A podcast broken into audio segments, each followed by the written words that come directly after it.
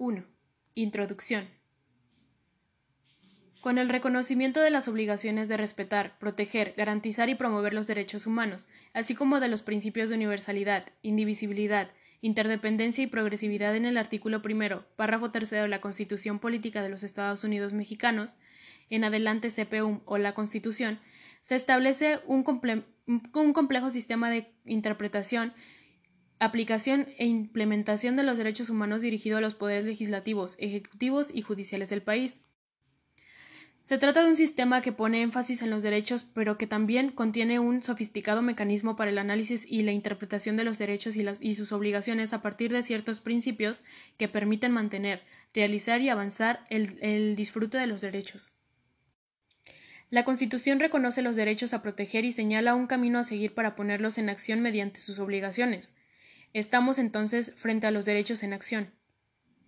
Los derechos como meras declaraciones no son útiles para asegurar su disfrute.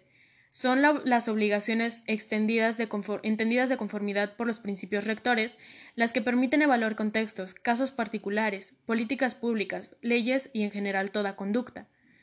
Las normas que establecen los derechos humanos no son autosuficientes, por mucho que se, por mucho que se trata de normas imperfectas en el sentido kantiano, cuyos significados pueden parecer escabullirse de los intérpretes entre sus constantes contradicciones e interdeterminaciones.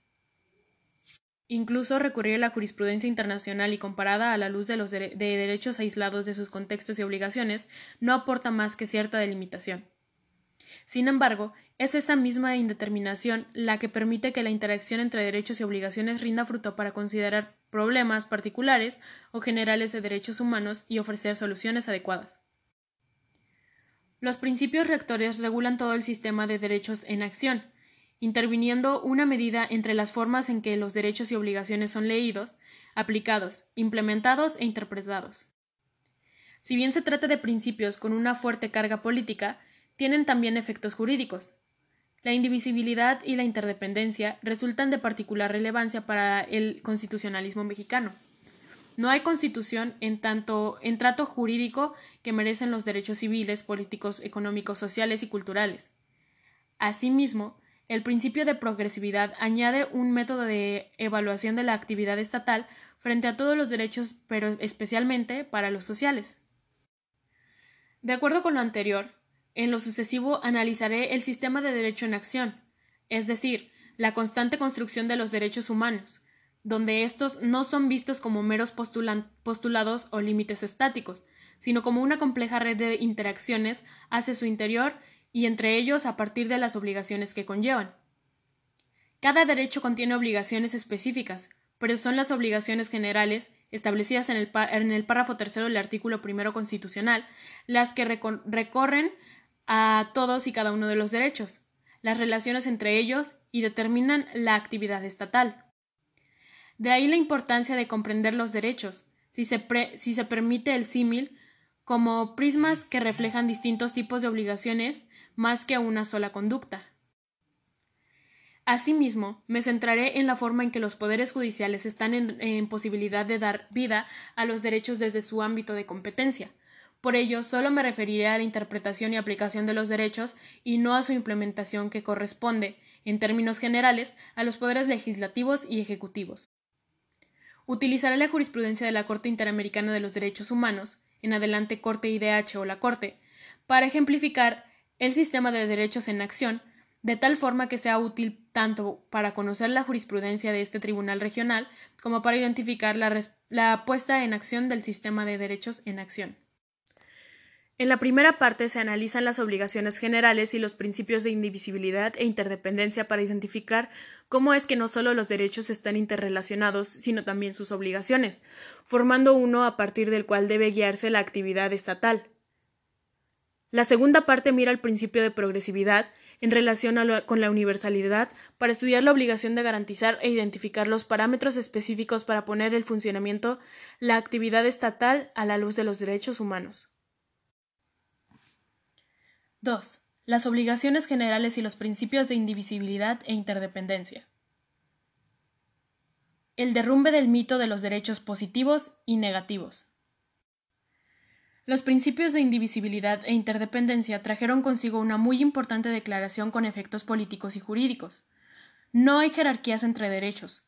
Todos los derechos son igualmente necesarios. La tradicional distinción entre derechos civiles y políticos como derechos de no interferencia, por un lado, y económicos, sociales y culturales como derechos de hacer, por otro, fue trastocada por la aceptación del principio de indivisibilidad de los derechos humanos. Reunidos en la Segunda Conferencia Mundial de Derechos Humanos, los delegados de los países proclamaron en la Declaración y Principios de Acción de Viena de 1993 la universalidad, indivisibilidad e interdependencia de los derechos humanos. Sin pretender ahondar en la historia de los conceptos de indivisibilidad e integralidad, basta comentar que desde 1948, durante la elaboración de la Declaración Universal de los Derechos Humanos, en adelante DUDH, se planteó la importancia de considerar a todos los derechos como unidad. De hecho, ese importante documento considera que ambos grupos de derechos son el mismo nivel obligatorio.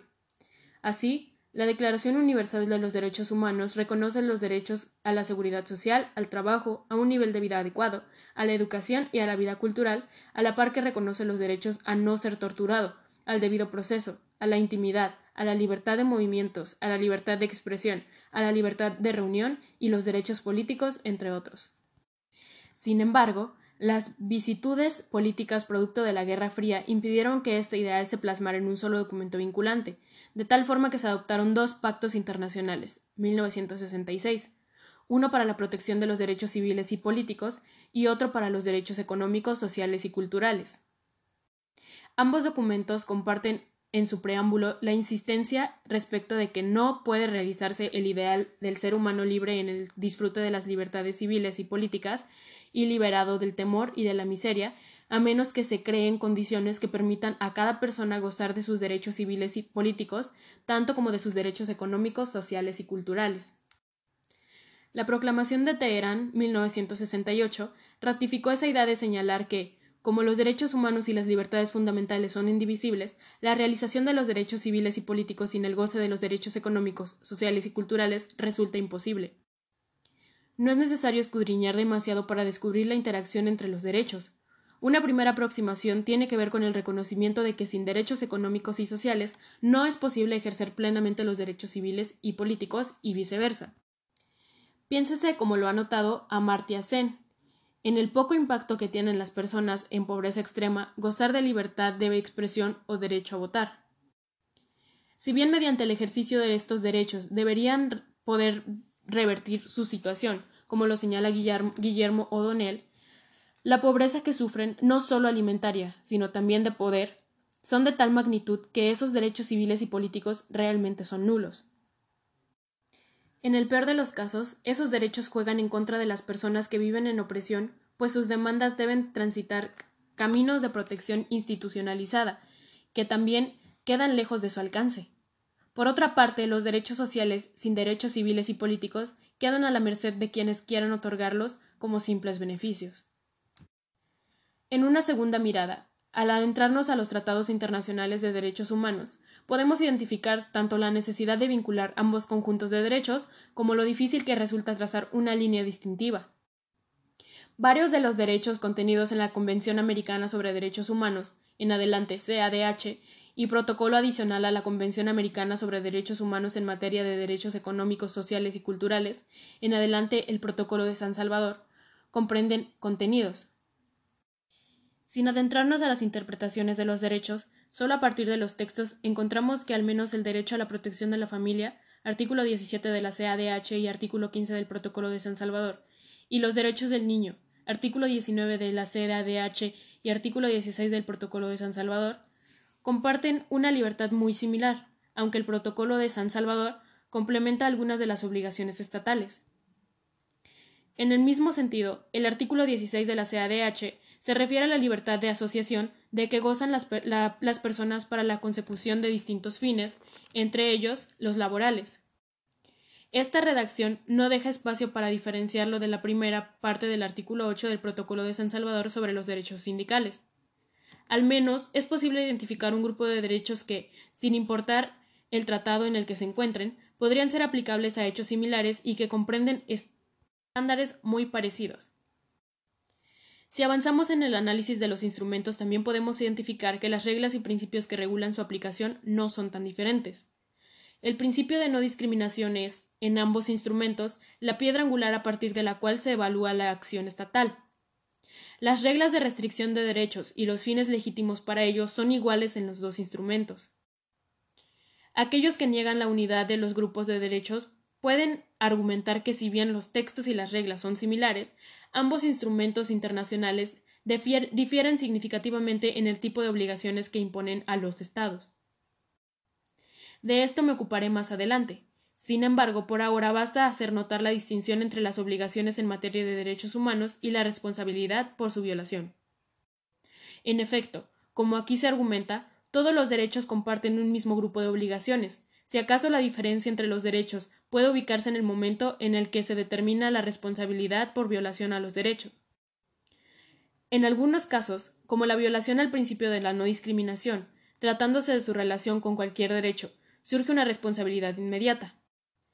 Mientras que el cumplimiento de ciertos aspectos relativos a la satisfacción del derecho a la salud o incluso del derecho a la seguridad pública, por ejemplo, no generan una responsabilidad inmediata por parte de las autoridades encargadas de su cumplimiento. Con todo, la agenda política planteada en la Conferencia de Viena de 1993 no fue suficiente para armonizar la conducta estatal con ese ideal de indivisibilidad. Además, de cierta forma, la imprecisión de los conceptos de indivisibilidad e interdependencia abandonó las dificultades para convertir a estos principios en figuras jurídicas aplicables. No obstante, algo quedó firme. Al menos formalmente no existe jerarquías o diferencias entre los derechos humanos. 2. Indivisibilidad e interdependencia. Conviene hacer una primera distinción entre los términos para ayudarnos a diferenciar ambos principios. Mientras el prefijo inter significa entre o en medio, el prefijo in indica negación. De tal forma que la palabra interdependientes expresa vinculación entre derechos y la palabra indivisible la negación de separación de ellos. Así, Preliminarmente, conviene señalar que los derechos humanos son interdependientes en tanto establecen relaciones recíprocas entre ellos y son indivisibles en, la medida en que no deben tomarse como elementos aislados o separados, sino como un conjunto. La interdependencia señala la medida en la que el disfrute de un derecho en particular o un grupo de derechos dependen para su existencia de la realización de otro derecho o de otro grupo de derechos. Por ejemplo, el derecho a la salud tiene aparejadas claras relaciones con el derecho a la alimentación y a la vivienda digna, así como al trabajo en condiciones adecuadas. Por su parte, la indivisibilidad niega cualquier separación, categorización o jerarquía entre los derechos humanos. El aspecto central de este criterio es que los Estados no están autorizados a proteger y garantizar una determinada categoría de derechos humanos en contravención de otra, sino que todos los derechos humanos merecen la misma atención y urgencia.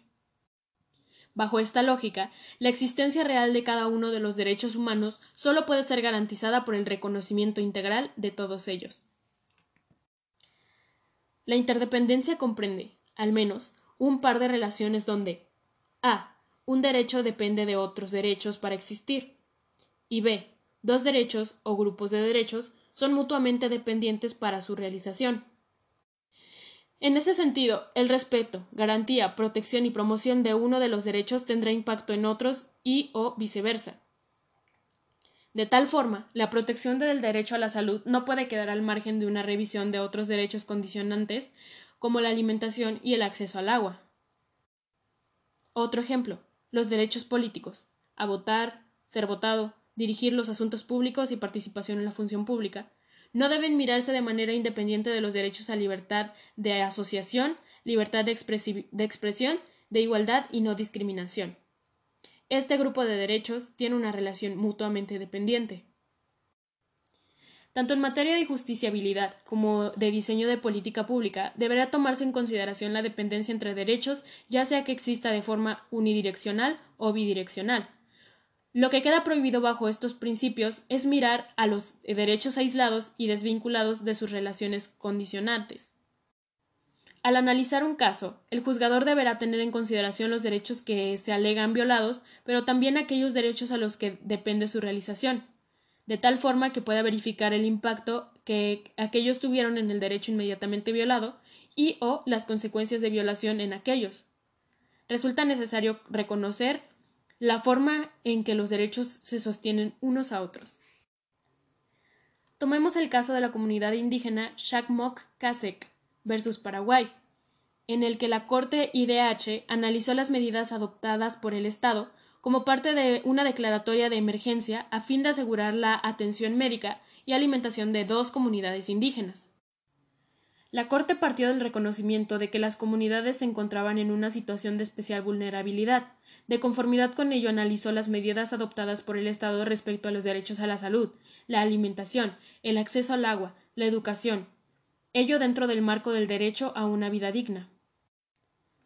En efecto, el derecho a la vida no puede ser entendido solo como la ausencia de ejecuciones extrajudiciales, sino como la satisfacción de un conjunto de condiciones que le permitan a la persona desarrollar su vida de conformidad con sus planes. Así, la satisfacción del derecho a la vida depende de la satisfacción de un grupo de derechos sociales. En este caso, la política diseñada por el Paraguay para atender la situación de emergencia que afrontaron dos comunidades indígenas fue insuficiente al considerar de manera limitada los derechos a la salud y la alimentación, sin tomar en cuenta las circunstancias particulares de los miembros de la comunidad y sus necesidades primarias que claramente trascendían a esos dos derechos.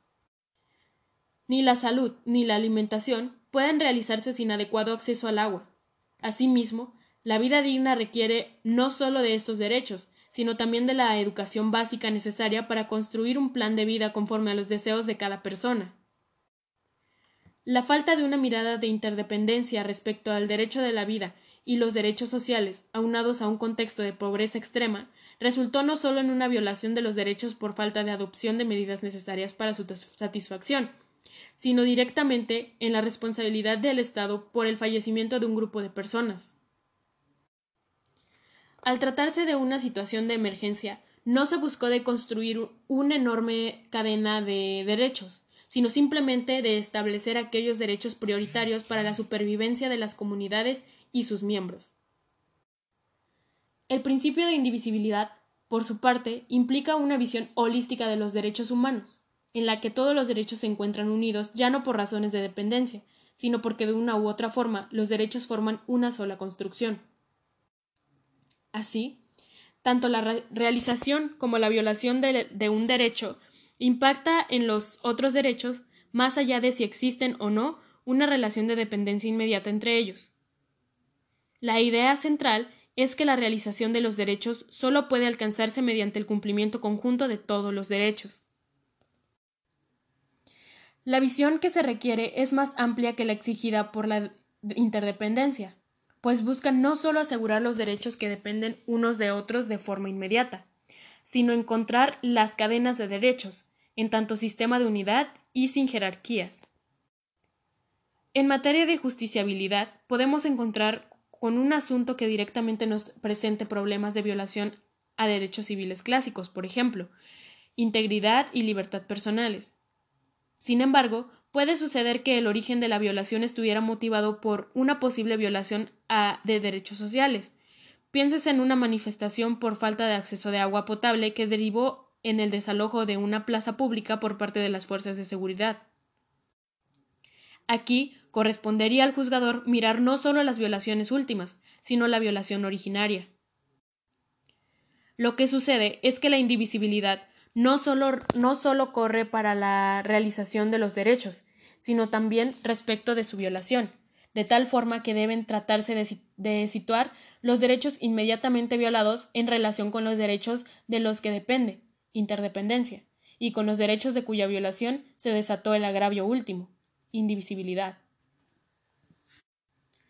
Regresamos al caso de la comunidad indígena Shakmok Kasek, donde la Corte Interamericana encontró violado el derecho a la propiedad, en tanto no se aseguró la delimitación y titularidad de las tierras de la comunidad, pero cuyas consecuencias van más allá de los derechos dependientes, como el recurso efectivo, para impacar a una gama de derechos sociales, económicos y a la vida.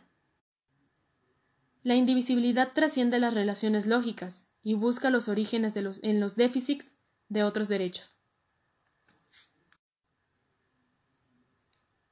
3. El mapa de las obligaciones generales.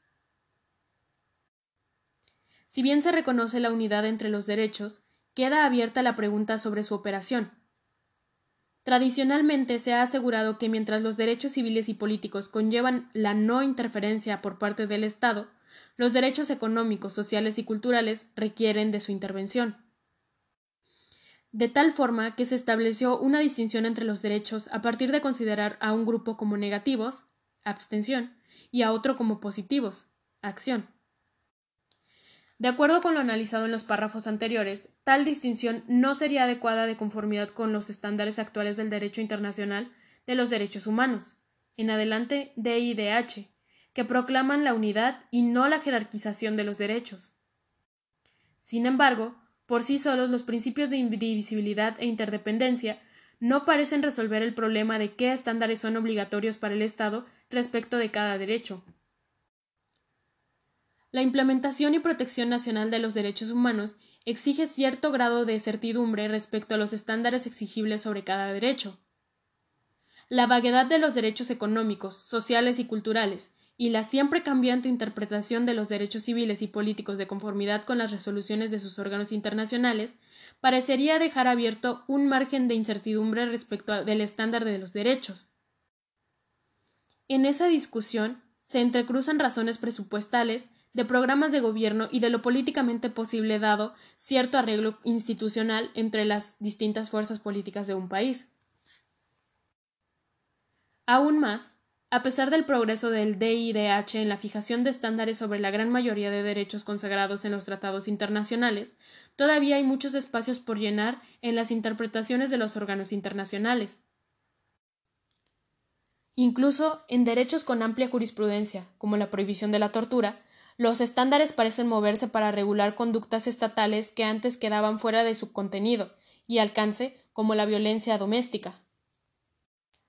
Lo mismo puede decirse del reconocimiento de la propiedad ancestral como parte del derecho de la propiedad privada de acuerdo con la jurisprudencia de la Corte IDH. Es decir, no siempre hay jurisprudencia internacional, y cuando la hay, no es estática sino dinámica. Descubrir las líneas de conexión de uno o varios derechos es una tarea factible para los juristas. Sin embargo, hallar las rutas de conexión donde no han sido establecidas previamente o donde funcionan en constante movimiento no es una tarea sencilla.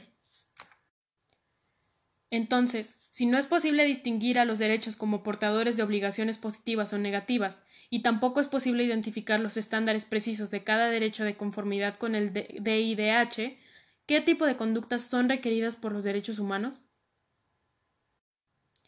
La fórmula jurídica en que se recogió la indivisibilidad de derechos, incluso desde antes de la Conferencia de Viena, fue inmediatamente el reconocimiento de un grupo de obligaciones generales aplicables a todos los derechos sin distinción alguna respetar, proteger, garantizar y promover. Más allá de las particularidades que presenta cada derecho, todos reflejan tanto deberes positivos como negativos para las autoridades y los particulares. En este sentido, todos los derechos representan costos para el erario público, requieren del diseño de políticas, de la abstención de los agentes estatales y de mecanismos de protección jurisdiccional.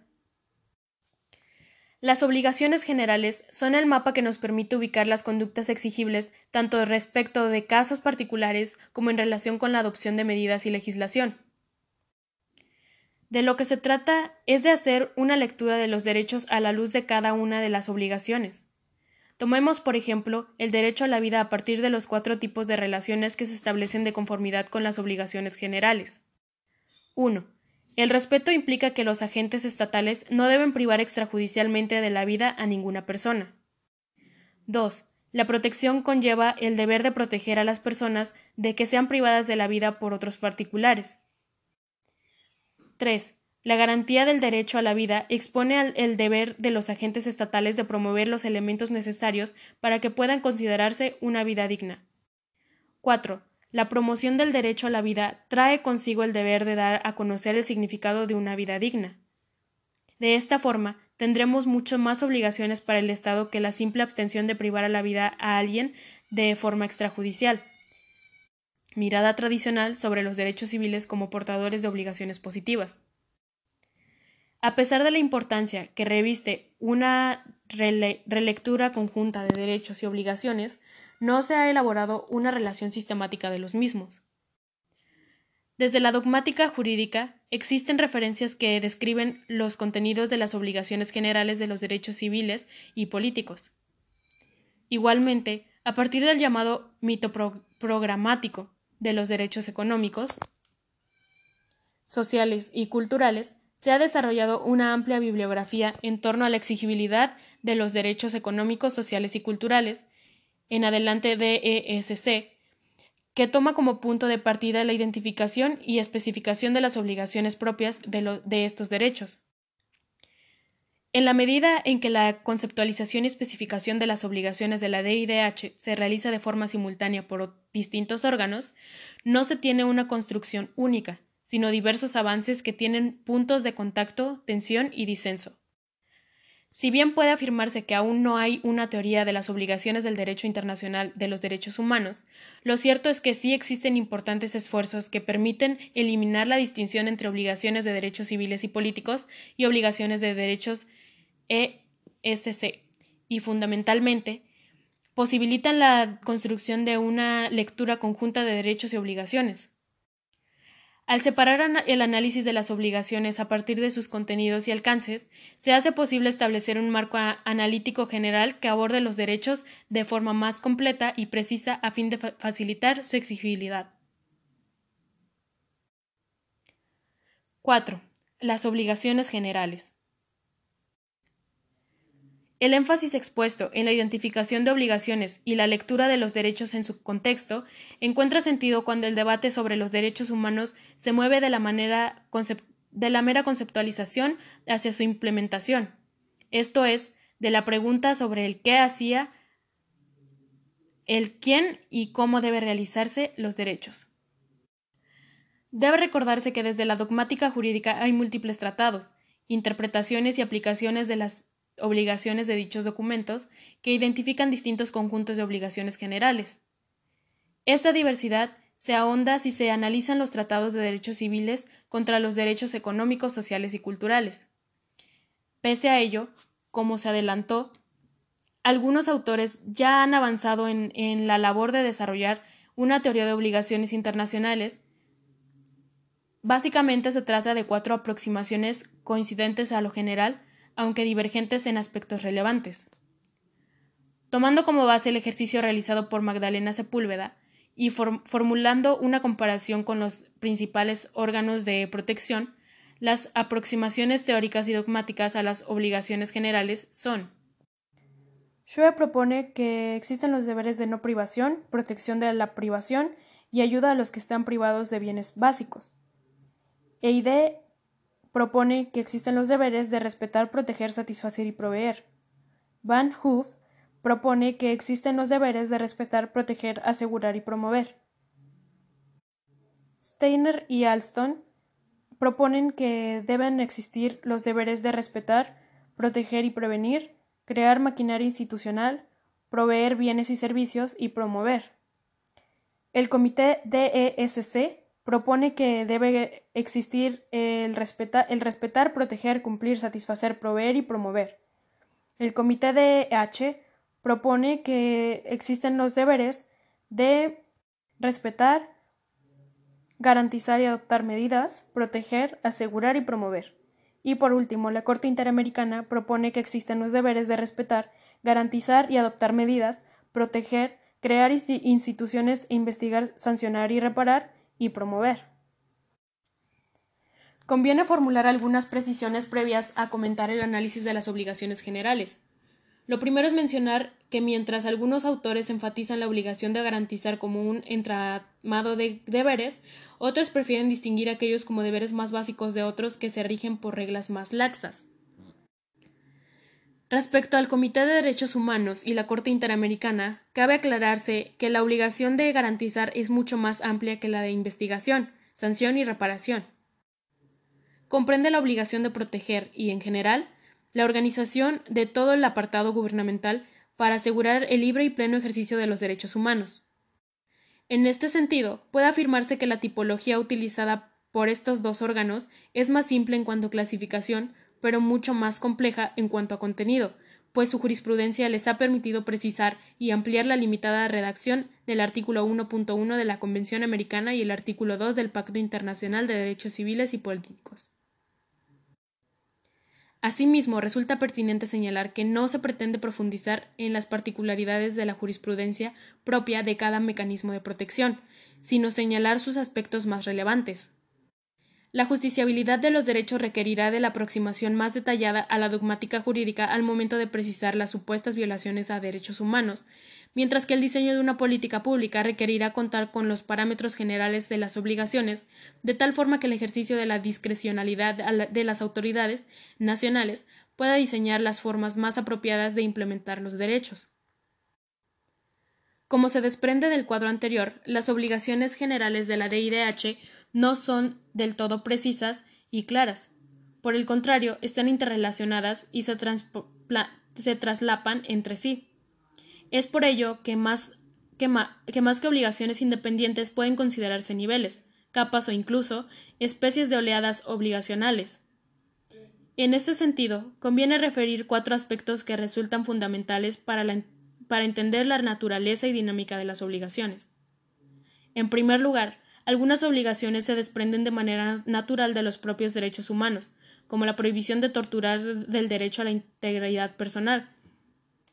Otros aparecen, otros parecen estar ocultos en los derechos y es labor del intérprete, judicial, ejecutivo o legislativo, desprender su sentido. Por ejemplo, el deber de establecer un mecanismo de cadena de, de custodia a fin de prevenir la tortura. El segundo aspecto tiene que ver con la distinción clásica entre obligaciones de hacer y no hacer.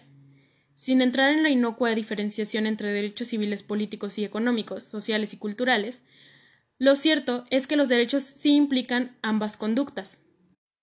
Por ello, aunque en principio pueda definirse una obligación como negativa o positiva, lo cierto es que todas ellas implican ambas, pero enfatizan alguna.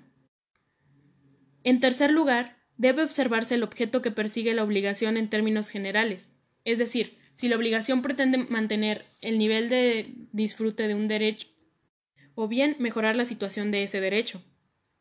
Finalmente, debe considerarse el momento de cumplimiento, si se trata de una obligación de cumplimiento inmediato o progresivo. De acuerdo con lo anterior, presentamos la tipología de las obligaciones de manera simplificada en el siguiente modelo. Objetivos, conductas y cumplimiento de las obligaciones. La obligación de respetar debe mantenerse. Requiere una conducta negativa y su cumplimiento debe ser inmediato. Proteger se debe mantener. Su conducta este, requerida debe ser más positiva que negativa y su cumplimiento debe ser más inmediato y que progresivo. La obligación de garantizar se debe realizar y esta conducta es requerida de manera positiva. Su cumplimiento debe ser inmediato y progresivo.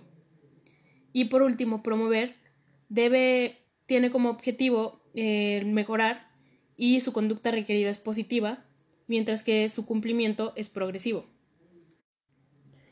La selección de la terminología de las cuatro obligaciones responde a que, en eh, que son estos términos los más utilizados tanto en la dogmática como en la teoría y que proporcionan mayor claridad sobre un contenido. Además, son los términos utilizados por el artículo primero constitucional. A. Obligación de respetar. Constituye la obligación más inmediata y básica de los derechos humanos, en tanto implica no interferir con o poner en peligro los derechos. Se trata de una obligación tendiente a mantener el goce del derecho y su cumplimiento es inmediatamente exigible cualquiera que sea su naturaleza del derecho. Ninguno de los órganos pertenecientes al Estado, en cualquiera de sus niveles, federal, local o municipal, e independientemente de sus funciones, ejecutivo, legislativo y judicial, debe violentar los derechos humanos ni por sus acciones ni por sus omisiones. La Corte IDH señaló que la protección de los derechos humanos parte de la afirmación de la existencia de esferas individuales que el Estado no puede vulnerar o en la que solo puede penetrar inmediatamente. Así, en la protección de los derechos humanos está necesariamente comprendida la noción de la restricción del ejercicio del poder estatal. En consecuencia, varios de los casos donde podemos encontrar la forma en que la Corte se ha aproximado a la obligación de respetar se refieren a la restricción de derechos. El límite principal está constituido por los derechos de los demás, de tal manera que los derechos de todas las personas puedan coexistir. No se trata, sin embargo, de un criterio para preferir un derecho sobre otro, sino que tienen la intención de buscar su armonización, esto es, de la coexistencia de los derechos de todas las personas. Así, los Estados pueden regular los derechos de forma general para preservar fines como el orden o la salud pública que pueden incidir en el respeto de los derechos de otros. Esta facultad de restringir los derechos no es discrecional, sino que se encuentra limitada por el propio derecho internacional. De no observarse los criterios impuestos, la restricción sería ilegítima y violatoria de las obligaciones estatales. Básicamente se trata de tres límites. Debe ser establecida por ley, referirse a algunos de los fines permitidos por la Convención Americana o instrumento internacional en cuestión y, en el sistema interamericano, ser necesaria en la sociedad democrática. Las limitaciones a los derechos deben ser establecidas en una norma que tenga carácter de ley y que regule sus condiciones generales y las circunstancias que la autorizan. En consecuencia, las restricciones a los derechos deben atender a ciertas características formales y materiales para su aprobación y cumplir los requisitos de generalidad y abstracción. Así, en el caso de Quimel versus Argentina, la Corte IDH señaló que es la ley en su sentido formal y material la que puede establecer restricciones en la libertad de, los, de acceso a la información y de tratarse de una norma de carácter penal, además debe cumplirse los estrictos requerimientos característicos de la tipificación penal para satisfacer en, en este ámbito el principio de la legalidad. La causa invocada para restringir un derecho debe ser de aquellas establecidas en la CADH, u otros instrumentos internacionales de derechos humanos, ya sea de forma particular respecto de un derecho o forma general. Por ejemplo, el artículo 13 de la CADH establece que las limitaciones a la libertad de expresión deben ser necesarias para asegurar el respeto a los derechos o a la reputación de los demás, o la protección de la seguridad nacional, el orden público o la salud o la moral públicas. En consecuencia, la restricción que se aplique tampoco debe ir más allá de la protección de algunos de los intereses o derechos en cuestión para el caso concreto. En el mismo caso Quimel, la Corte analizó si la protección del derecho al honor de una persona puede considerarse una causa legítima para la restricción de la libertad de expresión y, y consideró que el juez, quien se había sentido agraviado por la publicación del señor Quimel, donde le imputaba vínculos con la dictadura argentina, a raíz de su actividad judicial, tiene derecho al honor como cualquier otra persona. Por ello, una restricción del derecho a la libertad de expresión del señor Quimel puede considerarse legítima. Finalmente, debe verificarse el cumplimiento del requisito según el cual toda restricción debe ser necesaria en una sociedad democrática. En la CADH, este requisito se establece explícitamente para las restricciones de los derechos de reunión pacífica, libertad de asociación y libertad de movimiento. La jurisprudencia interamericana ha ampliado este requisito a los demás derechos en virtud del artículo 29c de la CADH, que la opinión consultiva sobre la colegiación obligatoria definió de los siguientes términos. 46 la necesidad y por ende la legalidad de las restricciones a la libertad de expresión fundadas sobre el artículo 13.2 dependerá de que estén orientadas a satisfacer un interés público imperativo. Entre otras opciones, para alcanzar ese objetivo debe escogerse aquella que restrinja en menor escala el derecho protegido.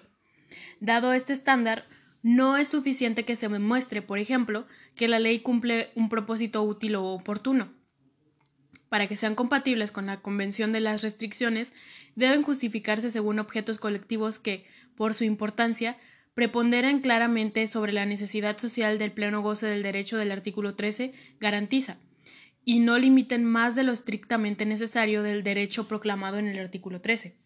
Es decir, la restricción debe ser proporcionada al interés que la justifica y ajustarse estrechamente al logro de este legítimo objetivo. De lo anterior, es posible concluir que es necesaria en una sociedad democrática aquella restricción que sea a.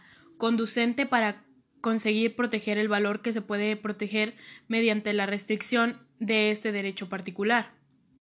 B. Proporcional, es decir, en la medida estrictamente necesaria para conseguir el fin perseguido.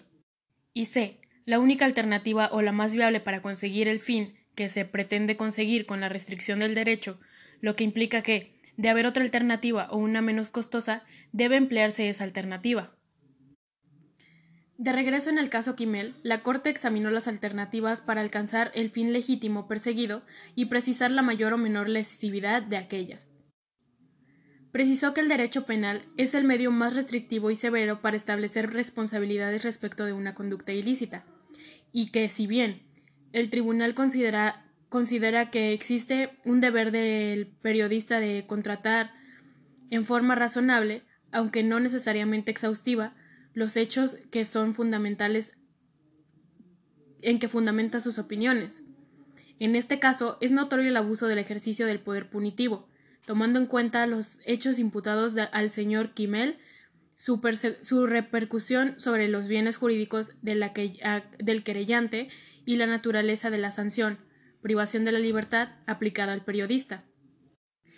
Como puede observarse, la obligación de respetar los derechos va más allá de la simple abstención de lesionarlos en un acto, sino que alcanza la forma en que las normas restringen los derechos, las autoridades las aplican y los jueces deciden sobre estas limitaciones. Asimismo, este grupo de deberes surgidos de la obligación de respetar también se relaciona con los deberes específicos de las demás obligaciones, como se verá más adelante. Así, en tanto una norma restringe de forma ilegítima o desproporcional un derecho, además se incumple el deber de adoptar medidas para asegurar el cumplimiento de los derechos. A partir de ello, es posible observar la interrelación constante no solo entre los derechos, sino también entre las obligaciones. B. Obligación de proteger. Es una obligación dirigida a los agentes estatales en el marco de sus respectivas funciones para prevenir las violaciones de los derechos humanos cometidas por particulares, así como crear el marco jurídico y la maquinaria institucional necesaria para cumplir este fin. Estamos frente a una conducta positiva del Estado, el cual debe desplegar múltiples acciones a fin de proteger a las personas de las interferencias provenientes de sus propios agentes y de particulares. Por ejemplo, la creación de las leyes penales que sancionen la violación del derecho, el procedimiento penal específico que deba seguirse, las políticas de supervisión a la acción de los particulares en relación con los derechos humanos, las fuerzas de las políticas que protejan a las personas en sus derechos, los órganos jurisdiccionales que sancionen las conductas, etc. Especial mención merece la existencia de recursos efectivos para la protección de los derechos fundamentales. Esta obligación puede caracterizarse como el cumplimiento inmediato, sin embargo, algunas particularidades de las instituciones creadas para la prevención pueden tener una naturaleza progresiva. En un primer nivel, la protección conlleva tanto una conducta de vigilancia hacia los particulares y los propios agentes estatales, como el establecimiento del aparato de, que permita llevar a cabo la, tal vigilancia y reaccionar ante riesgos para prevenir violaciones. Cada derecho humano implicará una incidencia específica en cada mecanismo de tal forma que el Código Penal, por ejemplo, deberá sancionar aquellas conductas que afecten los derechos fundamentales de conformidad con los propios principios del derecho penal. En efecto, el bien jurídico protegido en los tipos penales no debe ser más que el derecho humano, no debe ser más que los derechos humanos mismos. Así que si no existe un delito que sancione la tortura, el Estado incumple su obligación de proteger. Por otra parte, en el segundo nivel, implica el accionar del Estado cuando una persona se encuentra en el riesgo real e inminente de ser violado sus derechos por un particular. Esto no es más que la frontera de la obligación de proteger, donde los mecanismos preventivos de primer orden han fallado y las personas sufren ese riesgo. Dado que se trata de las obligaciones del Estado por acciones de particulares, su responsabilidad surge hasta el momento en que el riesgo es real e inminente y además es conocido o debiera serlo por el Estado. Entonces, el Estado incumple su obligación y, por tanto, cae en responsabilidad solo si una vez iniciado el riesgo conocido no realizara las acciones necesarias para impedir la consumación de la violación. Un ejemplo de la violación a esta obligación se encuentra en el caso Campo Algodonero versus México, donde la responsabilidad se gesta una vez que el Estado tiene la primera noticia de la desaparición de tres mujeres y no actúa de forma adecuada para investigar los hechos y encontrar a las mujeres desaparecidas, en especial por el contexto de violencia de género en Ciudad Juárez. Sandra Friedman Sostiene que la obligación de proteger consiste en restringir a todos de la misma forma en que el Estado debe restringirse a sí mismo para asegurar el libre y pleno ejercicio de los derechos humanos de todos. Sin embargo, esta vinculación de los derechos humanos entre particulares es más compleja que la relación entre agente estatal y ciudadano, porque el Estado debe mirar los derechos de ambos y no solo los de unas partes involucradas en el asunto. Por ejemplo, en el caso Kimmel mencionado anteriormente, la Corte IDH valoró la ilegitimidad y desproporcionalidad que impone la pena de prisión significativa para el señor Kimmel, aunque consideró que era posible restringir la libertad de expresión en ciertos casos. Defender los derechos de uno no debe significar violar los derechos de otro, como sucede con medidas como las aplicadas a la llamada delincuencia organizada. De lo que se trata es de optimizar los derechos de ambos y no solo de un grupo, pues eso lleva, entre otros problemas, a mayor desintegración social. En el caso Kimmel, la Corte IDH le dio preferencia a la obligación del Estado de respetar los derechos del señor Kimmel sobre la obligación de proteger al juez. Si bien se reconoce que éste debió haber sido protegido, a pesar de ser una autoridad, se limitan a sancionar de manera impuesta como desproporcional, pero no ahonda en la protección del juez. Es decir, la Corte eligió entre dos principios en competencia, por un lado el de restringir la acción estatal frente a la particular y por otro la protección de otro particular. Es posible argumentar en contra de la decisión de la Corte IDH en el sentido que no formuló un balance entre los derechos contrapuestos, sino que únicamente reemplazó uno de los derechos en conflicto. Es decir, prefirió exigirle al Estado que cumpliera con su obligación más inmediata no interferir en el señor Kimmel que someterlo también a la obligación de proteger. El conflicto no se resuelve, simplemente queda obscurecido por la preferencia hacia un tipo de obligaciones. Ahora bien, si la Corte hubiera tratado de armonizar o balancear ambos derechos y ambas obligaciones, hubiera tenido que decirse sobre la misma restricción posible de los derechos de ambos particulares. Tomemos ahora el caso Perezoso y otros versus Venezuela donde la Corte IDH analizó los, alegados actos de violencia en perjuicio de comunidades y trabajadores de la televisora Globovisión. De acuerdo con los representantes de las víctimas y la Comisión Interamericana de los Derechos Humanos, dichos actos fueron resultado de los diversos pronunciamientos emitidos por el presidente de este país y otros miembros de su gabinete en contra de la televisora, la Corte no aceptó el argumento según el cual existía una relación casual y directa entre los pronunciados de los funcionarios y los actos de violencia cometidos por la población. En su lugar, analizó la medida en que el Estado cumplió con sus obligaciones respecto a los derechos de los miembros de la televisora y los particulares que cometieron diversas agresiones. La Corte IDH encontró responsable al Estado venezolano por no proteger adecuadamente los miembros de la televisora. En primer lugar, señaló que el contenido de los referidos pronunciamientos de los altos funcionarios públicos colocaron a quienes trabajaban para este medio particular de comunicación en una posición de mayor vulnerabilidad relativa frente al Estado y a determinados sectores de la sociedad, por lo que los agentes estatales debieron tomar en cuenta el contexto de hostilidad social y limitar sus comentarios al público. En segundo lugar, determinó que el Estado también tiene responsabilidad por no investigar con la debida diligencia las denuncias interpuestas contra las personas que agredieron a los miembros de Globovisión, con lo que generó impunidad y permisividad frente a dichos actos. Respecto de los particulares, la Corte señaló que hubo retrasos hasta de un año en la interposición de las denuncias, además de que por el contexto en el que se llevaron a cabo las agresiones era difícil identificar a aquellos que directamente las hubieran cometido. La Corte IDH también pone énfasis en, en, las dificultades de investigación y de protección de los derechos de los particulares que se hubieran visto involucrados. Aunque deja de lado la importancia del conflicto y la confrontación de ideas que señala al comenzar sus consideraciones. En tanto la obligación del Estado sí consistía en autorrestringirse en la medida de sus comentarios, ahondaban el contexto de hostilidad. Los particulares también debían tener garantizada la difusión de sus ideas en un marco de igualdad para participar en el debate político, sin que ellas se convirtieran en daños a la integridad personal del medio de comunicación. Sin embargo, de una u otra forma, intentó balancear derechos y obligaciones poniendo énfasis en obligaciones estatales respecto de ambos grupos particulares. Al margen de ello, la Corte da un salto importante en su argumentación, pues la prevención exigida al Estado está relacionada con el contexto de hostilidad y debate entre varios grupos de la población venezolana respecto de las políticas gubernamentales. Es decir, si bien debe resolverse el conflicto en sí mismo, la obligación de prevención, parte inherente a la, de proteger, también conlleva la identificación de las causas que permiten la generación y repetición de los conflictos.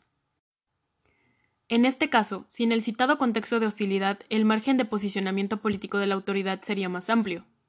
En el fondo, para resolver el conflicto, la Corte debió atender con mayor énfasis la forma y las razones de la generación del conflicto, pero, especialmente, los canales de expresión del grupo de particulares que agredió a los miembros de la televisora. Así, encontrar el balance o la armonía entre derechos es un paso más allá del simple desplazamiento del derecho de uno contra el otro. Igualmente, el segundo paso es buscar no solo la convivencia de ambos derechos, sino un nivel óptimo de convivencia.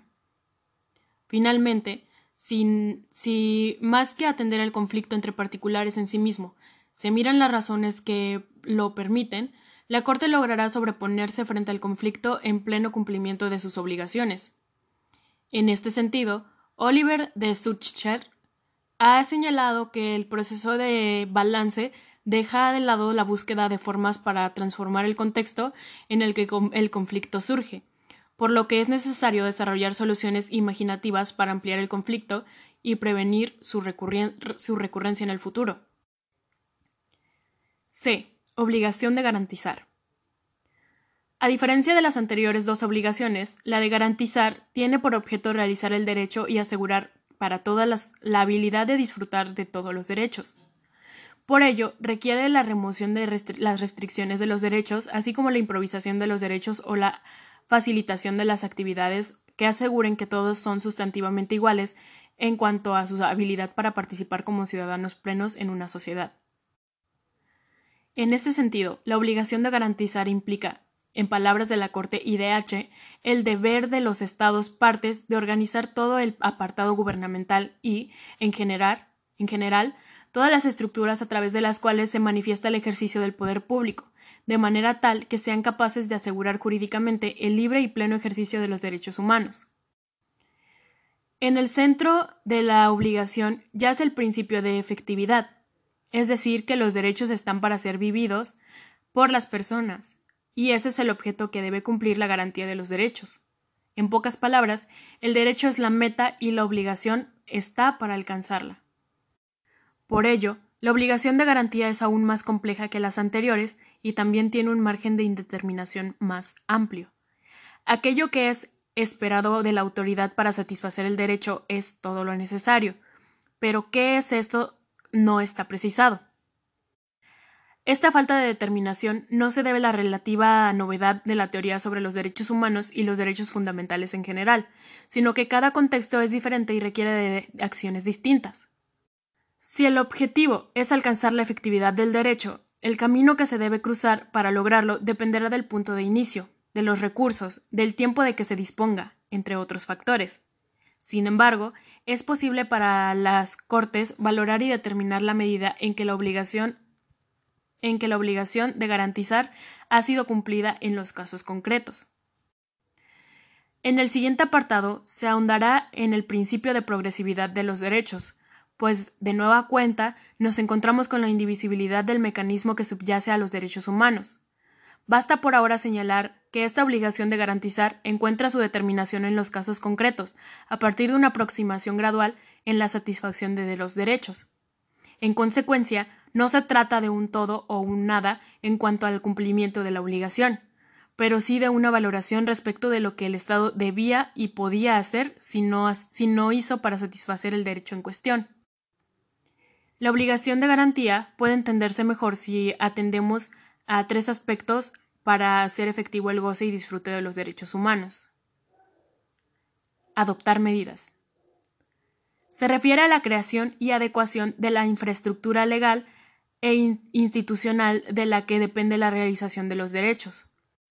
La redacción del artículo 1.1 de la CADH señala únicamente la existencia de las obligaciones de respetar y garantizar, de tal forma que la Corte IDH ha desprendido de esta última las obligaciones de promover y proteger.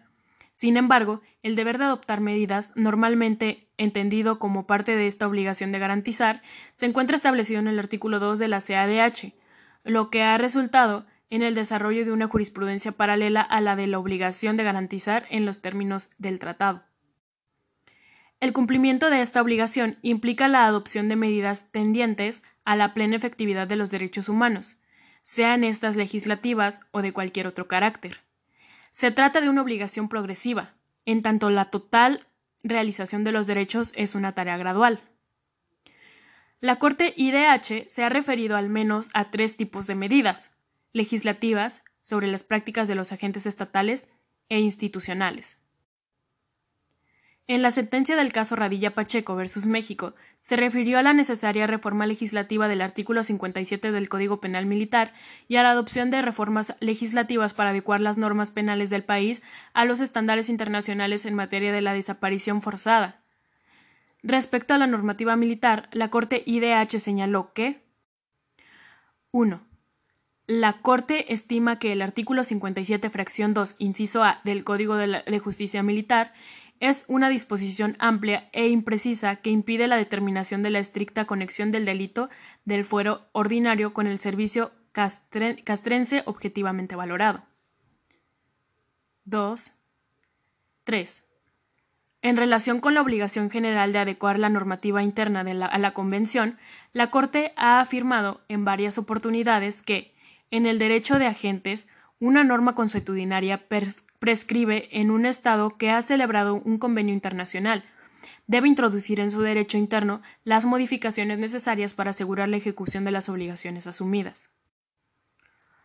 En la Convención Americana, este principio es recogido en su artículo 2, que establece las obligaciones, la obligación general de cada Estado parte de adecuar su derecho interno a las disposiciones de la misma, para garantizar que los derechos en ella sean reconocidos, lo cual implica que las medidas de derecho interno han, de ser efectivas. 4. En consecuencia, el Tribunal estima que el Estado incumplió la obligación contenida en el artículo 2 de la Convención Americana en conexión con los artículos 8 y 25 de la misma. Al extender la competencia del fuero castrense en, a delitos que no tienen estricta conexión con la disciplina militar o con bienes jurídicos propios del ámbito castrense. Posteriormente, agrega que no basta con modificar las leyes, sino que resulta indispensable modificar las prácticas y la interpretación asociadas con ellas. 5. Para este tribunal, no solo la supresión o expedición de las normas en el derecho interno garantizan los derechos contenidos en la Convención Americana, de conformidad a la obligación comprendida en el artículo 2 del dicho instrumento. También se requiere del desarrollo de las prácticas estatales conducentes a la observancia efectiva de los derechos y libertades consagrados en la misma. En consecuencia, la existencia de una norma no garantiza por sí misma que su aplicación sea adecuada. Es necesario que la aplicación de las normas o su interpretación, en tanto prácticas jurisdiccionales y manifestación del orden público estatal, se encuentren ajustadas al mismo fin que persigue el artículo 2 de la Convención. Así, la simple reforma legislativa no alcanza para dar cumplida esta obligación, sino que el Estado debe hacer todo lo necesario para que la nueva norma tenga efecto deseado en cuanto a la realización de los derechos. En razón de ello es que la obligación de adoptar medidas también mira a las instituciones encargadas de asegurar la realización de los derechos. Cabe aclarar que no solo se trata de las instituciones que permitan sancionar el, incumplimiento de los derechos. Al contrario, incluye a las instituciones que permiten que el derecho exista. En la sentencia del caso de la comunidad indígena Shakmok Kasek, la Corte señaló que 310. En consecuencia, el Estado, en el plazo de dos años, deberá adoptar en su derecho interno, según lo dispuesto en el artículo 2 de la Convención Americana, las medidas legislativas, administrativas y de, cualquier otro carácter que sean necesarias para crear un sistema eficaz de reclamación de tierras ancestrales o tradicionales de los pueblos indígenas que, que posibilite la concreción de su derecho de propiedad. Este sistema deberá consagrar normas sustantivas que garanticen a que se tome en cuenta la importancia que para los indígenas tiene su tierra tradicional, y b. que no baste que las tierras reclamadas estén en manos privadas y sean racionalmente explotadas para realizar cualquier, cualquier pedido de reivindicación. Además, este sistema deberá consagrar que la autoridad judicial sea la competente para resolver los conflictos que se presenten entre los derechos a la propiedad de los particulares y la de los indígenas. Respecto a las medidas institucionales, el Comité de Derechos Económicos, Sociales y Culturales de las Naciones Unidas, en adelante Comité DESC, ha desarrollado un grupo de estándares que permiten evaluar su, cumplimiento respecto a los derechos. Nos referimos a la accesibilidad, disponibilidad, aceptabilidad, adaptabilidad y calidad. Si bien estos elementos fueron construidos para hacer efectivo el derecho de la educación y posteriormente los demás derechos económicos y sociales, lo cierto es que su dinámica también resulta relevante para los derechos civiles y políticos. En efecto, las obligaciones de proteger, garantizar y promover, promover enfatizan el deber estatal de adoptar medidas de distinta naturaleza. Esto no implica para ninguno de los derechos que su cumplimiento sea progresivo o inmediato, sino únicamente que al adoptar medidas deben observarse estos elementos esenciales en tanto las obligaciones que constriñen la acción gubernamental al momento de, diseñar las formas en que los derechos se implementen. De manera más específica, estos elementos esenciales se corresponden con el deber inserto en la obligación de garantizar, de crear la maquinaria institucional esencial para la realización del derecho. De manera breve, Podemos entender a estos elementos esenciales a partir de los ejemplos del derecho a la salud y el derecho a la libertad de expresión. Disponibilidad. Implica garantizar la suficiencia de los servicios, instalaciones, mecanismos, procedimientos o cualquier otro medio por el cual se materializa un derecho para toda la población. En materia de derecho a la salud, por ejemplo, el Estado deberá contar con un número suficiente de servicios públicos de salud y centros de atención de la salud, así como de programas, los que deberán incluir a los factores determinantes básicos de la salud, como agua limpia potable y condiciones sanitarias adecuadas, entre otros. En cuanto al derecho a la libertad de expresión, deberán existir suficientes vías a través de las cuales las personas puedan manifestar sus opiniones, esto es, un número suficiente de medios de comunicación al alcance de los ciudadanos. Accesibilidad. Se trata de asegurar que los medios por los cuales se materializa un derecho sean alcanzables a todas las personas, sin discriminación alguna. Supone cuatro dimensiones. No discriminación. Este principio cruza cualquier actividad estatal, pero aquí tiene una función concreta de protección de los grupos en situación de vulnerabilidad, principalmente, pero también para enfatizar la obligación de que toda la institución estatal debe asegurar la no discriminación. Por ejemplo, los establecimientos, bienes y servicios de salud deben ser accesibles de hecho y de derecho a los sectores más vulnerables y marginados de la población. Por su parte, el acceso a los medios de comunicación debe garantizarse a esos mismos sectores de la población, y la exclusión del, acceso a los mecanismos que permitan la difusión de ideas no debe verse impedida por algunos de los motivos prohibidos. Accesibilidad física. Como parte del goce de los derechos, el Estado debe acercar los medios para su realización a las personas. De lo contrario, les estaría imponiendo una carga extra. Por ejemplo, en materia de derecho al voto, si al día de la elección la casilla más cercana se encuentra a 10 horas de camino, se observa un incumplimiento de accesibilidad física. Lo mismo puede decirse en el derecho a la salud respecto a la ubicación geográfica de las clínicas y los hospitales, así como los procedimientos de transportación. Un aspecto relevante se observa en la libertad de expresión, donde la principal obligación del Estado es garantizar la pluralidad, permitiendo el acceso a los medios de distintas expresiones sociales en especial a aquellas que no tienen capacidad económica para comprar tiempo aire, lo que implica garantizarles mecanismos para hacerlo. Este tipo de funciones son cumplidas por las radios comunitarias o los periódicos locales, aunque se observa un serio déficit en los medios nacionales debido a la fuerte concentración de que se observa en ellos. Accesibilidad económica. Asequibilidad. Constituye una protección frente a una posible carga de desproporcionada que podrían implicar los derechos. Si bien los derechos no deben ser, por su propia naturaleza, onerosos a las personas, es comprensible que solo algunos de ellos impongan una carga económica. En este sentido, este elemento pretende impedir que la misma sea desproporcionada para los sectores marginados. Por ejemplo, en el derecho a la salud, los pagos por servicios de atención de la salud y servicios relacionados con los factores determinantes básicos de la salud deberán basarse en el principio de la equidad, a fin de asegurar que esos servicios, sean públicos o privados, estén al alcance de todos, incluidos los grupos socialmente desfavorecidos. La búsqueda de información implícita en la libertad de expresión no tendría que tener ningún costo económico y, de ser el caso, dicho costo no podría tener una mayor incidencia para los sectores desfavorecidos. Acceso a la información. Comprende el derecho de solicitar, recibir y difundir información e ideas relacionados con los derechos. En este caso de la salud, por ejemplo, a que se obtenga un consentimiento informado o que las personas conozcan sus expedientes médicos. En relación con la libertad de expresión, debemos entender, debemos obtener información sobre las condiciones y formas en las, por las que se conoce o se conceden o no concesiones.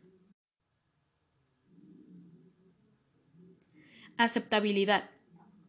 Implica que el medio y los contenidos elegidos para materializar el ejercicio de un derecho sean admisibles por las personas a quienes están dirigidos, lo que conlleva el reconocimiento de especificidades y, consecuentemente, la flexibilidad necesaria para que los medios de implementación de un derecho sean modificados de acuerdo con las necesidades de los distintos grupos a los que van dirigidos en contextos sociales y culturas variadas.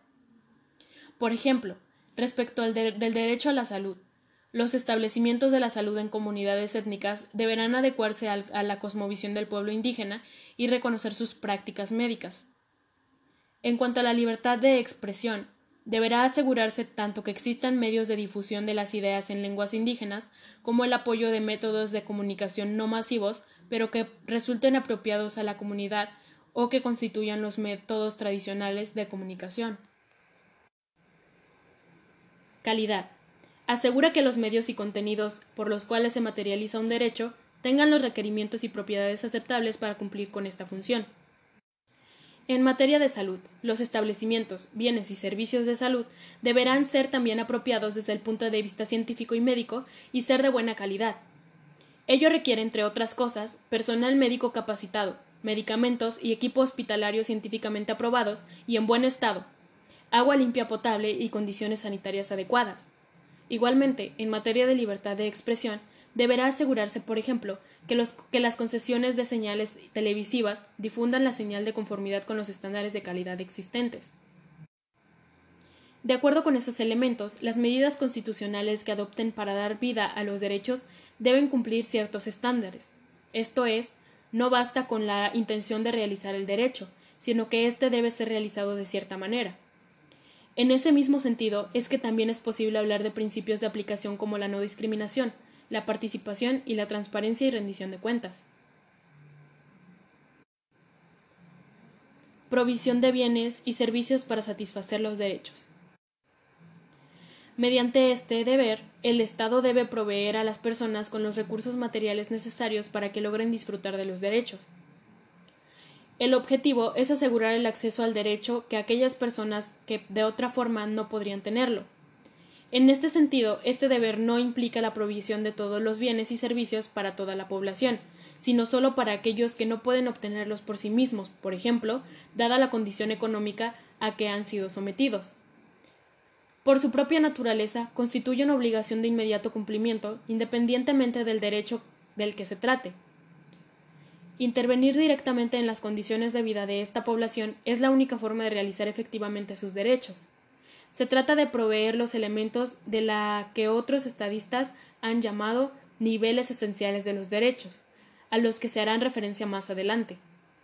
Si bien en un principio se consideró que la solo aplicable de los DESC, lo cierto es que cada derecho humano puede localizarse condiciones mínimas en que es necesario cubrir para el desarrollo de una persona. En la sentencia del caso Shamok Kasek de la Corte IDH, al que ya se ha hecho referencia, se ordenó la satisfacción inmediata de los derechos básicos para la supervivencia, además del desarrollo de políticas adecuadas que permitieran un nivel de vida adecuado para la comunidad. Investigar, sancionar y reparar las violaciones a derechos humanos. El ejercicio efectivo de los derechos implica finalmente la restitución de los derechos frente a una violación. Para ello se hace necesario realizar una investigación y sancionar la conducta violatoria. No se trata solo de una investigación y sanción de carácter civil, penal o administrativa, sino también de la evaluación de la conducta a nivel constitucional. El combate a la impunidad se constituye, así, en un factor fundamental para la realización de los derechos, tanto porque impide la continuación de los actos violatorios no perseguidos, como porque restituye el goce de derechos mediante la reparación del daño.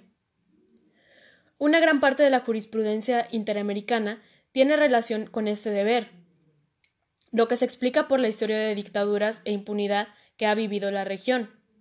Así, las amnistías y la sanción a, los responsabilidades de a los responsables de violaciones graves o a los, a los derechos humanos, como la desaparición forzada, tortura y ejecuciones extrajudiciales, es la constante en las sentencias de la Corte IDH.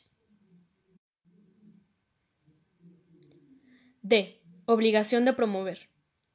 Esta obligación tiene dos objetivos principales. Por una parte, que las personas conozcan sus derechos y mecanismos de defensa, y por otra, avanzar en la satisfacción del derecho, esto es, ampliar la base de su realización, es decir, no se trata de deber mantener de deber meramente proporcional, sino que debe tenerse al desarrollo del empoderamiento de los ciudadanos desde y para los derechos. Ello requiere una perspectiva que contiene a las personas como titulares de derechos y no como beneficiarios de programas sociales. En este sentido, las obligaciones son conceptualizadas como conductas estatales y no como bienes transferibles. Los linderos que separan a cada obligación no son del todo claros. Para efectos de este documento se realizó una delimitación en abstracto, pero en la realidad las obligaciones se entrecruzan. Por ello, la violación a un derecho puede traer aparejada la violación de varias obligaciones y no solo de una de ellas. En efecto, al examinar los actos violatorios no basta como mirar la violación inmediata, sino también las razones normativas e institucionales que la permitieron, así como las dimensiones de protección y respeto que fallaron en impedir la violación. Así, los derechos pueden ser ubicados en un mapa de obligaciones dependiendo cuál sea la violación cometida, de conformidad con los principios de interdependencia e indivisibilidad. En ese mapa, los derechos se encuentran con otros al compartir las obligaciones no cumplidas. Ahora bien, en términos de la adjudicación judicial, las Cortes y tribunales tienen la posibilidad de mirar los derechos desde las obligaciones y no solo desde el contenido de los derechos. Las obligaciones permiten recorrer distintos derechos desde objetivos similares. Así, por ejemplo, la sentencia del caso Campo Algodonero versus México se construyó desde, obligaciones de proteger, garantizar y, en menor medida, respetar. Desde la protección de la Corte IDH analizó los derechos a la integridad personal y el derecho a la vida y desde la garantía de los derechos al debido proceso y al recurso efectivo. Es el enfoque que brinda la obligación lo que permite que los derechos tomen vida tanto en términos de efectividad para las personas como para echar a andar la maquinaria de control a cargo de los órganos jurisdiccionales. Como se mencionó antes, se trata de especies de capas superpuestas que en conjunto logran la plena efectividad de los derechos. Por eso es que no se puede mirar a los derechos solo desde sus obligaciones particulares, por ejemplo, al derecho a la vida como la prohibición de ejecuciones extrajudiciales, sino a partir de sus diferentes dimensiones.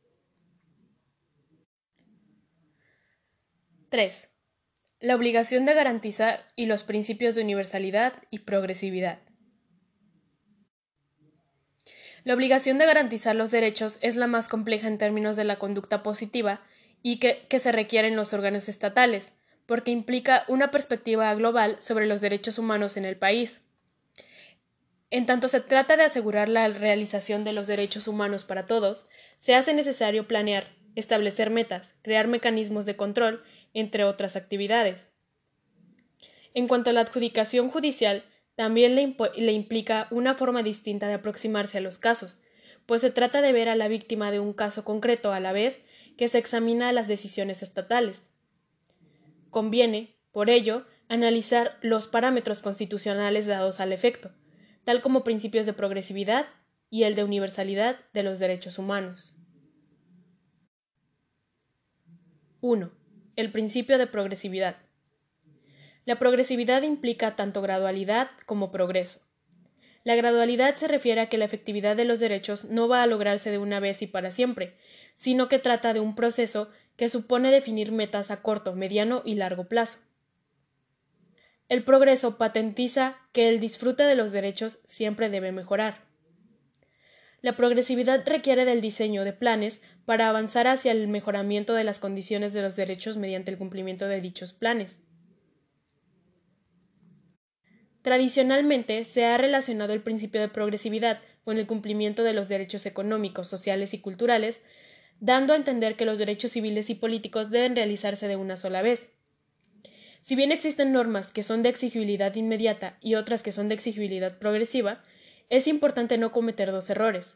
Difundir la exigibilidad de autoejecutabilidad de la norma y dar por hecho que las obligaciones inherentes de los derechos civiles y políticos son siempre de exigibilidad inmediata y las de los derechos económicos, sociales y culturales son siempre de exigibilidad progresiva. Habrá casos en que ciertas obligaciones de los primeros serán progresivas y algunas de los segundos podrán ser de cumplimiento inmediato, por ejemplo, la emisión de una ley que garantice el acceso al derecho a la educación y a la salud respetando el derecho a la igualdad y a la no discriminación.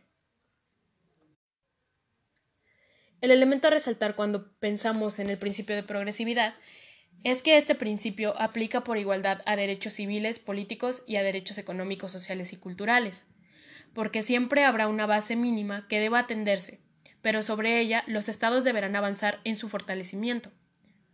Los derechos humanos codificados en tratados internacionales no son más que un mínimo. Su progresión está en manos de los Estados, por lo que la medida que adopten deben ser deliberadas, concretas y orientadas hacia el cumplimiento de las obligaciones.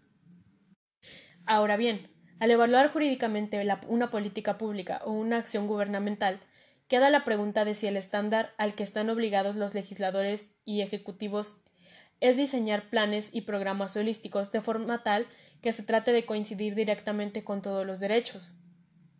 La indivisibilidad aparentemente supondría que sí, que cuando se planifica con perspectiva de derechos humanos, lo que se debe hacer no es un plano política de derechos humanos en particular, sino darle perspectiva de derechos humanos a toda política pública. Lo cierto es que, como lo sostiene Daniel Whelan, la indivisibilidad es un concepto con grandes posibilidades para desarrollar enfoques teóricos sobre el derechos humanos, pero al tiempo que constituye una retórica política poderosa, tiene el potencial de convertir el discurso de los derechos humanos en un discurso vacío y banal. Intentar desarrollar una perspectiva de política pública así de amplia debe tener efectos contrarios a los desarrollados y terminar siendo poco operativa. De hecho, Dadas las, constricciones económicas y las de naturaleza práctica, el nivel de implementación de los derechos que logran los países es desarrollo, en desarrollo es mínimo, y por tanto, el efecto de la indivisibilidad también es menor. En este sentido, Víctor Abramovich sostiene que los, los derechos los diversos marcos conceptuales no abordan todos los derechos, sino que procuran identificar aquellos que son fundamentales para las estrategias de desarrollo o de, producción de la o de reducción de la pobreza, por tener realización constitutiva o instrumental con la pobreza. En consecuencia, se trata de priorizar algunos derechos en atención a sus posibilidades de realización, a su importancia para un contexto determinado o a su vinculación con otros derechos. Esto no quiere decir, sin embargo, que el principio de indivisibilidad pierda sentido.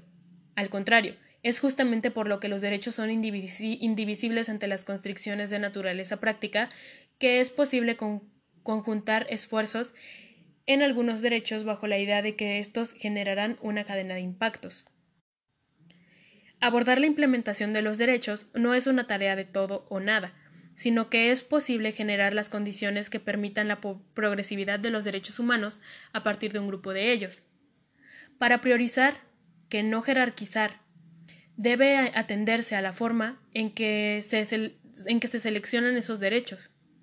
Atendiendo a los principios de interdependencia e indivisibilidad, esta tarea pasa, al menos, por identificar las características y necesidades propias de un determinado lugar los derechos que podían generar mayores cadenas de fortalecimiento de derechos, los derechos que son más fáciles de implementar, aquellos que no siendo tan fáciles de implementar o que resultan en una implementación débil, pero que resultan importantes para comenzar a fortalecer a un grupo de derechos, etc. De acuerdo con la Oficina de la Alta Comisionada de las Naciones Unidas para los Derechos Humanos, en adelante OACNUDH, la sustancia del ejercicio de priorizar está en las bases sobre las cuales se, deciden las prioridades y la manera en la que los recursos son distribuidos entre los derechos que son seleccionados como prioritarios. En primer lugar, a ningún derecho debe dársele preferencia basado en una idea de mérito intrínseco, dado que todos los derechos tienen igual valor. Sin embargo, las estrategias para asegurar la efectividad de protección de los derechos humanos pueden priorizar cierto tipo de intervención de acuerdo con lo que anteceden en la realidad. Por ejemplo, darle prioridad a un derecho con niveles especialmente bajos de satisfacción o a un derecho que podría servir como catalizar para el cumplimiento de todos los otros derechos. En segundo lugar, dado que la, dado que la priorizar supone intercambio, es necesario verificar a quién afecta y beneficia determinada elección de derechos. Así, si la preferencia sobre algún derecho ahonda la desigualdad de los grupos más desprotegidos, el proceso de priorizar viola el principio de igualdad y no discriminación, y no sería aceptable. En este sentido, toda priorización debe estar suficientemente fundamentada de acuerdo al conjunto de los derechos de una sociedad determinada la cual también debe tomar en consideración los derechos que en ese momento cuenten con mayores recursos. Dada la prohibición de la regresividad, un, un, proceso de intercambio y priorización de derechos solo pueden hacerse en medida que se cuenta con mayores recursos o se verifica suficientemente que el movimiento de los recursos disponibles no significa en una pérdida del nivel de garantía de los derechos antes elegidos. En tercer lugar, si bien debe reconocerse que las restricciones de los derechos afectan negativamente la satisfacción de los derechos, el DIDH ha especificado ciertas obligaciones centrales que es necesario que los Estados garanticen. Así, estas obligaciones deberán tener prioridad al momento de distribuir los recursos. Así, si bien el Estado debe formular programas para satisfacer el derecho a la alimentación, tener una obligación inmediata a aliviar el hambre de las personas en pobreza extrema, más allá de la implementación o no de dichos programas, Ello en consideración del segundo aspecto de la obligación de garantizar como, se señaló antes. De acuerdo con ello, la obligación de garantizar es siempre dinámica y procesal. Lo primero que debe buscar llegar, lo primero que se busca llegar a la plena realización de los derechos y no solo impedir interferencias indebidas del estado de particulares. Así es abierta y progresiva para adaptarse a las necesidades y avances. Además, es procesal porque requiere del Estado la adopción de programas de acción, planes a largo plazo, establecer criterios y cualquier otro mecanismo para hacer los derechos disponibles, accesibles, aceptables y con calidad. Por supuesto, el cumplimiento de esta obligación corresponde a los tres poderes en los tres niveles de gobierno, así como los organismos autónomos. Los poderes judiciales también deberán garantizar derechos, por ejemplo, el acceso a la justicia, pero al mismo tiempo les corresponde verificar la forma en que ejecutivos, legislativos y organismos autónomos despliegan su actividad en torno a esta obligación.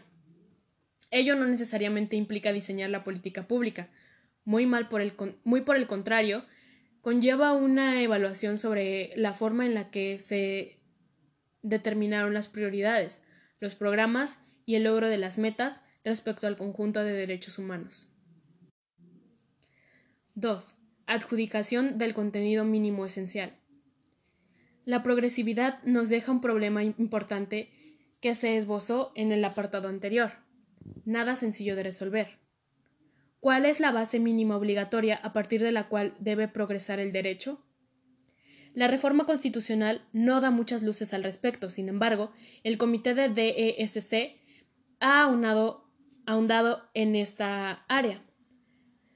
Por ejemplo, respecto del derecho a la alimentación adecuada, ha sostenido que su contenido mínimo esencial comprende la disponibilidad de alimentos de calidad y calidad suficientes para satisfacer las necesidades alimentarias de los individuos, sin sustancias nocivas y aceptables para la cultura determinada, y la accesibilidad de esos alimentos en forma que sean sostenibles y que no dificulten el goce de otros derechos humanos.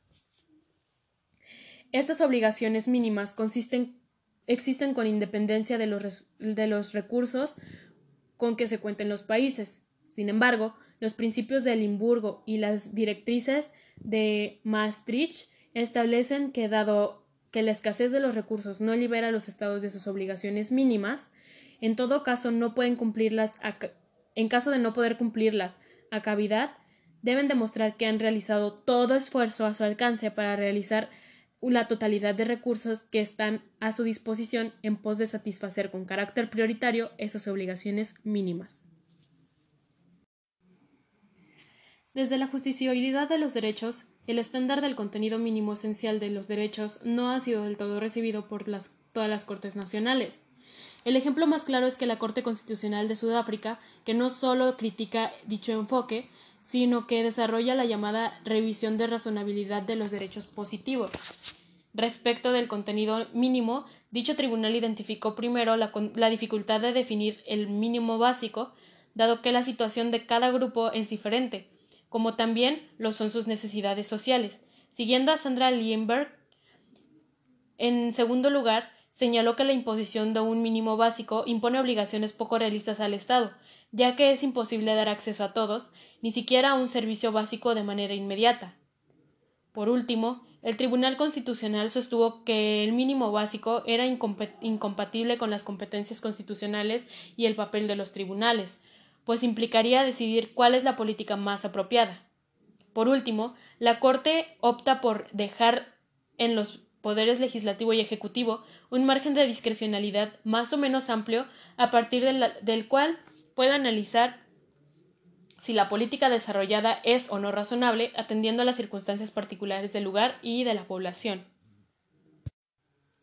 La pregunta principal que responde el Tribunal Sudafricano es si es razonable suponer que las medidas elegidas son capaces de permitir la satisfacción de los derechos en cuestión.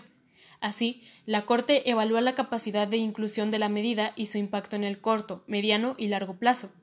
En este sentido, señala Sandra Lienberg, la razonabilidad no se evalúa simplemente con el avance estadístico en facilitar el acceso a diferentes derechos socioeconómicos, sino también por intereses relativos a la dignidad del grupo afectado, especialmente por el impacto a la de negación de los derechos específicos a los demandantes.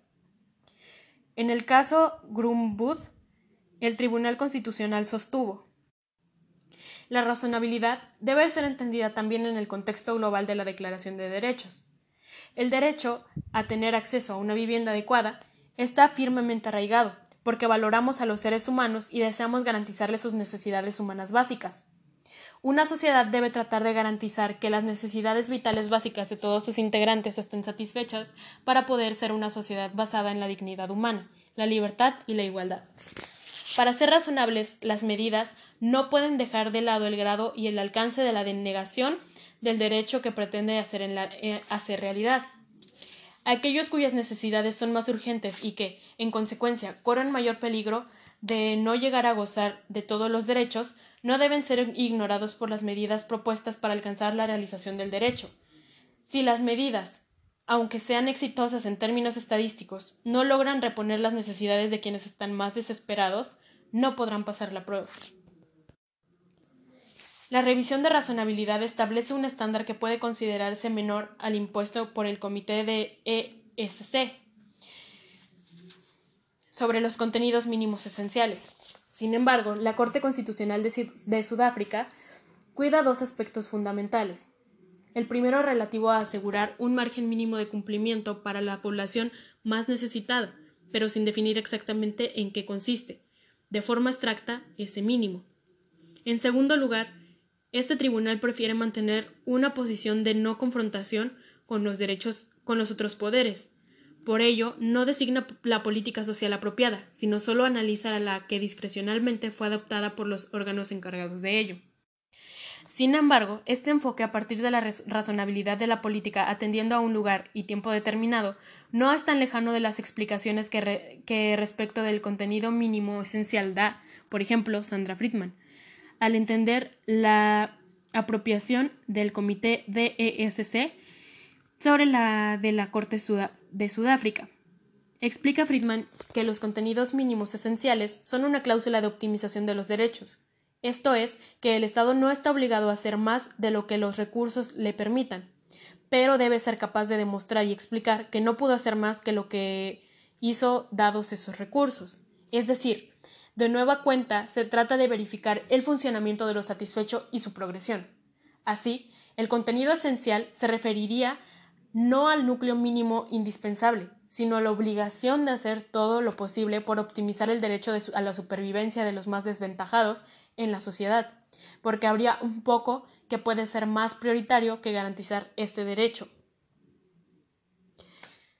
En términos prácticos, no habría una discusión muy clara entre ambas aproximaciones, aunque probablemente sea más fácil de atender la explicada por Sandra Friedman a partir del comité DESC.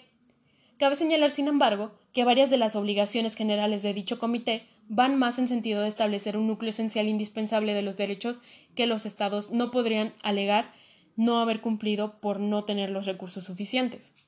La diferencia con las dos argumentaciones expuestas anteriormente es que esta última no, no, da margen al Estado para explicar cómo fue que distribuyó los recursos y priorizó derechos e interviene de formas más directas en la política pública, mientras que en las otras dos sí sancionan, pero analizan el proceso de generalización de, política y de distribución de los recursos disponibles de conformidad con el principio de igualdad y no discriminación de aquellos sectores más subordinados.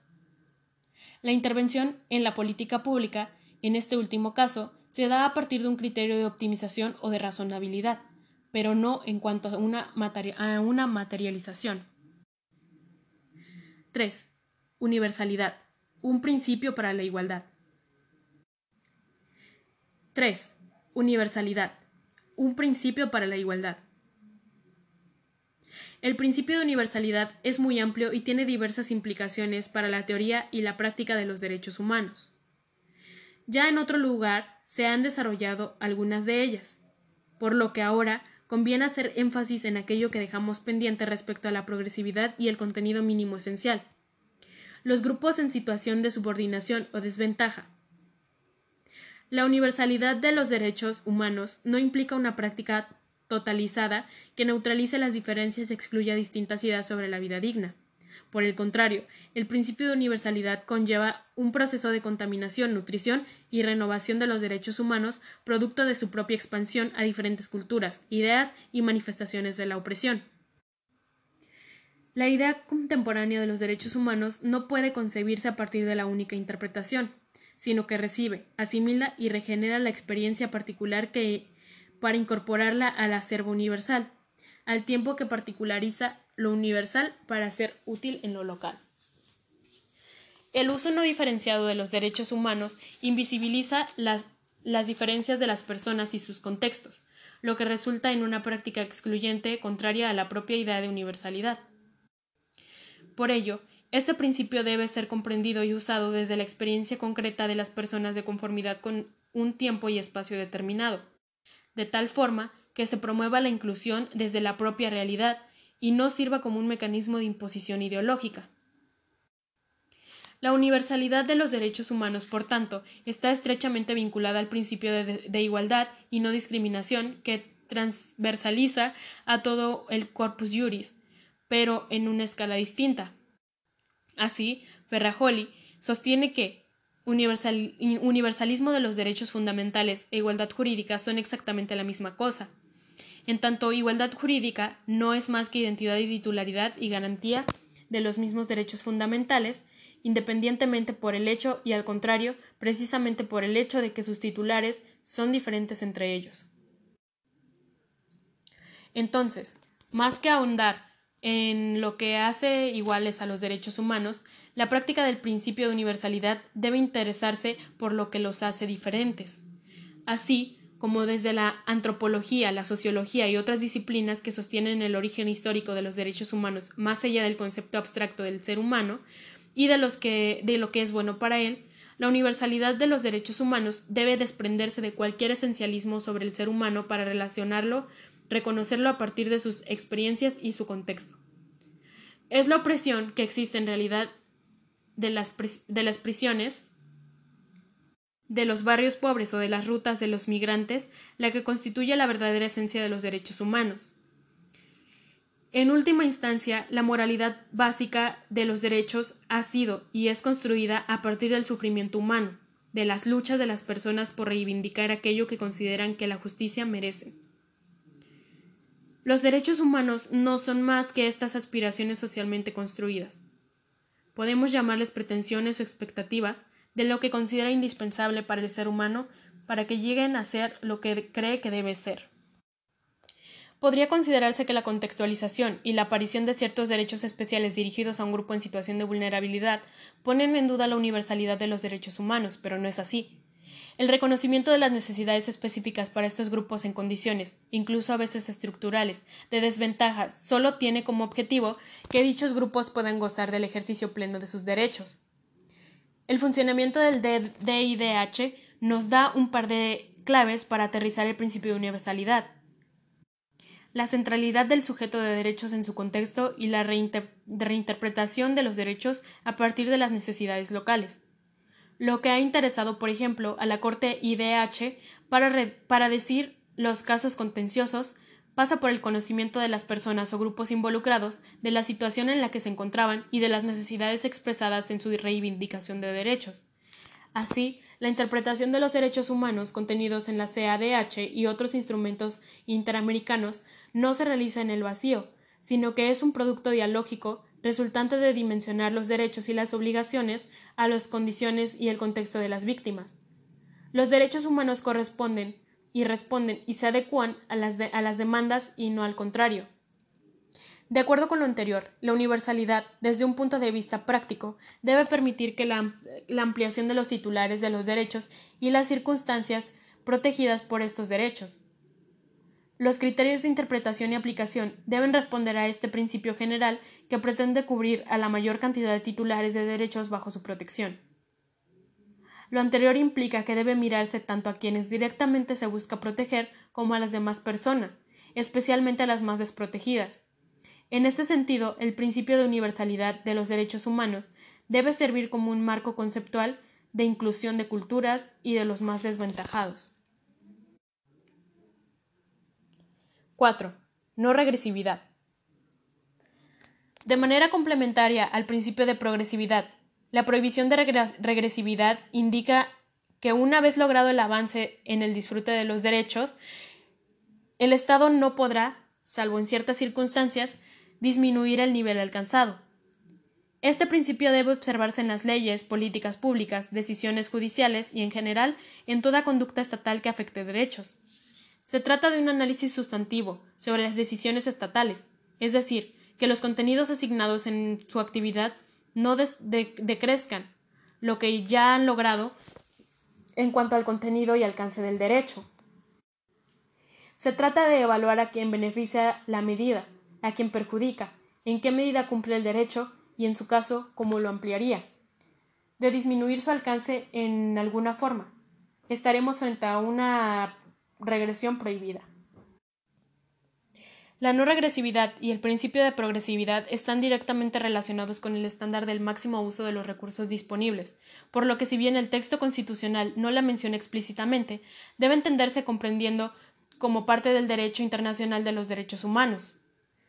La progresividad pasa también por una revisión de, de que efectivamente se haga uso del máximo de los recursos disponibles.